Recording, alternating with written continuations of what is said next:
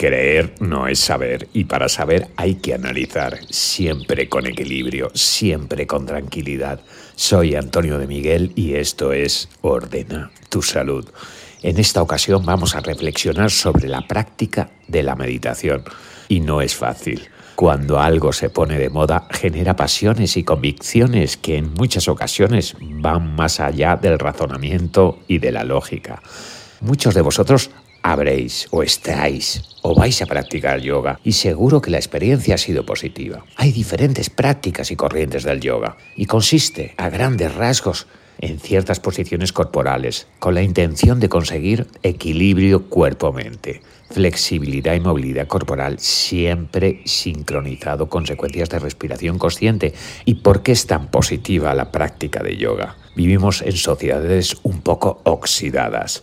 Nos hemos convertido en Homo sedentarius. Movemos muy poco el cuerpo. Vamos de la silla de casa a la silla de la oficina, de la oficina al coche y del coche al sofá. Nos viene bien movernos. Potenciar elasticidad. La práctica de yoga a quien le guste es beneficiosa. ¿Y qué nos dice la historia sobre el yoga? Nos dice que es originaria de la India, procedente de cultos védicos, hace unos 5.000 años aproximadamente, y se realizaba originalmente para preparar al cuerpo para largas sesiones de meditación trascendental. No era para evitar el estrés como nos sucede ahora, era simplemente la preparación y entrenamiento del cuerpo para poder realizar la meditación profunda y trascendental. Hemos reciclado la práctica originaria del yoga para conseguir otros beneficios adaptados a las necesidades actuales. El estrés, ansiedad, falta de movilidad, ausencia de equilibrio cuerpo-mente. Con respecto a la idoneidad de su práctica para cualquier persona, nunca leído o escuchado, haya provocado ninguna descompensación o desequilibrio significativo o preocupante en el cuerpo o la mente. Ordena tu salud en su recuperación y reactivación física. Utiliza ejercicios parecidos con muy buenos resultados. La práctica de yoga y su esencia es buena para nuestra salud, siempre sin forzar, cada uno a su ritmo y posibilidades. Si tenemos una mala experiencia al principio, es posible no queramos volver a repetir. Ahora vamos a observar la meditación actual. La meditación moderna, la que podemos realizar y aprender en cursos de mindfulness, por ejemplo, o las que se realizan en algunas clases de yoga, podemos denominar meditación tonificante. Es enriquecedora a muchos niveles y así lo indica la ciencia clínica en muchas de sus especialidades. Efectos muy parecidos a los que produce la respiración consciente y secuenciada como vimos en el primer capítulo. Hasta aquí todo correcto. Ahora viene la parte más intensa e interesante del análisis qué es y desde cuándo se practica la meditación ancestral. La meditación ancestral y raíz de la que practicamos ahora la podemos denominar meditación trascendental. Es una meditación intensa y prolongada en el tiempo con posicionamientos corporales muy específicos, mudras o gestos muy concretos con las manos. Se recitan en algunos casos mantras que vienen siendo frases recitadas cíclicamente para emitir frecuencias sonoras que inducen al cerebro a cambios en sus frecuencias cerebrales y también focalización mental y secuencias de respiración. Es parecido a la tonificante, pero el resultado final es diferente. ¿Desde cuándo se practica la meditación ancestral? La literatura de la meditación nos cuenta que esta práctica se realiza hace tan solo 5.000 años, pero uniendo datos en mis investigaciones, la antropología y paleontología nos vienen a confirmar que la meditación o prácticas parecidas se realizaban desde hace al menos dos millones de años. Era y es una manera de conectar con seres superiores, espíritus, esencias y dioses por los cuales el humano da forma a su existencia, a sus culturas y rituales. Una puerta cercana y accesible donde conseguir respuestas a preguntas y comunicación directa con estas esencias. Hagamos un ejercicio para comprender por qué y cómo practicaban los humanos la meditación en tiempos remotos. Imagina el escenario. El hombre subsistía frente a un entorno hostil. Por supuesto, no tenía internet, ni televisión, ni coche, ni comodidades en el hogar.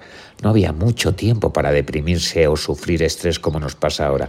Era básicamente supervivencia. El sol, la lluvia, el viento o el fuego eran dioses con los que había que comunicar y la única vía que tenían era la meditación profunda. Durante cientos de miles de años el humano estuvo relacionado con creencias llamadas animismo. Todo tenía una esencia, una energía, todo era trascendencia y a la vez supervivencia con el entorno. El culto y comunicación a través de la meditación parece una evidencia, junto a danzas, cantos y por supuesto plantas psicoactivas, las que hubiera en el entorno. En todas las culturas se realizaban estas prácticas de una manera u otra. Era una realidad muy cercana al humano, por lo cual se conseguía alterar la conciencia mental, nuestros sentidos, nuestras capacidades cognitivas, una puerta perfecta para conectar con esas realidades espirituales en las que creían en aquellos tiempos. Para ellos en ese momento seguramente era lo más importante. Como ahora son creencias religiosas o de cualquier otro tipo, el hombre por naturaleza necesita creer en algo. La meditación quizás nació como vía de conexión con otras realidades, de las que creían dependían en cierta manera. Ahora dependemos y damos culto a las tarjetas de crédito, valoramos un buen Instagram y matamos por un buen trabajo. Bien, pues estas prácticas de meditación intensivas que el hombre viene realizando desde hace mucho tiempo tienen la posibilidad de cambiar frecuencias cerebrales y cognitivas, como hemos dicho antes. Cuando el cuerpo lo sometemos a ejercicios tan invasivos, indudablemente cambian nuestras naturalezas y según sea la persona, puede influir de una manera u otra, sobre todo a nivel mental y conductual. Y ahí es donde radica el problema.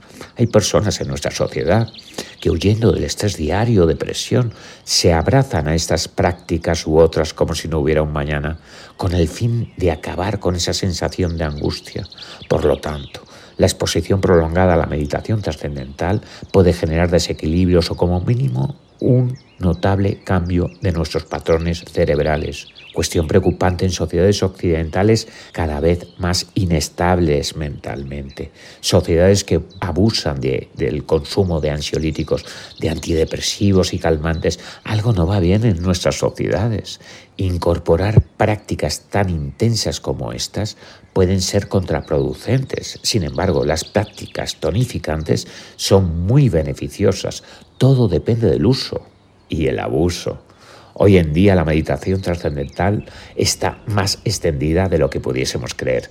No solo la realizaban en la antigüedad, hoy en día se utiliza activamente en círculos de conocimiento, religiosos, filósofos, chamanes, gurús, prácticas budistas, taoístas, corrientes zen o sintoísmo y todavía en culturas indígenas remotas. La historia humana está relacionada con la meditación.